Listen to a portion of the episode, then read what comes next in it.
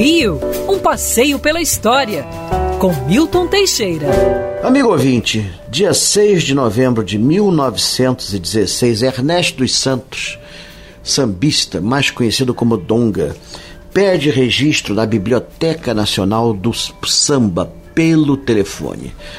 Não foi o primeiro samba composto. Na verdade, a palavra samba existe há séculos na África e é, representa a umbigada, né, o encontro dos dois corpos, masculino e feminino. É, sempre foi aplicado nas danças africanas, era uma dança de roda, é, muito parecida com o jongo. Aliás, no jongo você tem um passo chamado de samba ou samba. Né? É, durante o século XIX, várias músicas tiveram o nome de samba sem serem propriamente um samba. Eram jongo, jongos. Para quem não conhece música, o jongo soa praticamente como um samba.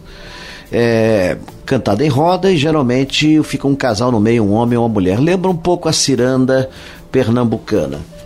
É, o pelo telefone, na verdade, é um jongo é um, um, samba machichado, uma coisa muito estranha. A música é bonitinha, mas o samba é tipicamente urbano, ele surge das massas urbanas e reflete situações urbanas.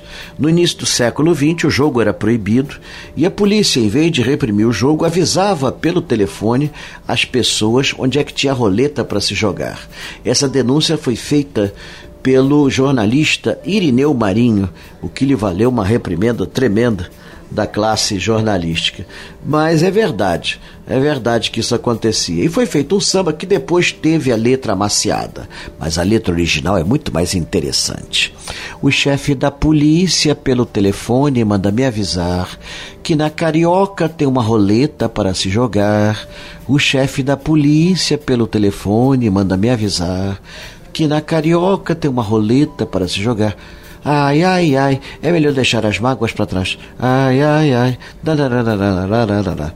E, claro, modificar o chefe da folia pelo telefone, manda me avisar que na alegria não se perca a hora para se brincar. Então é uma coisa assim.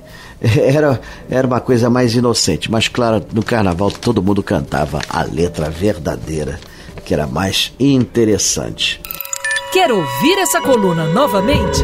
É só procurar nas plataformas de streaming de áudio. Conheça mais dos podcasts da Band News FM Rio.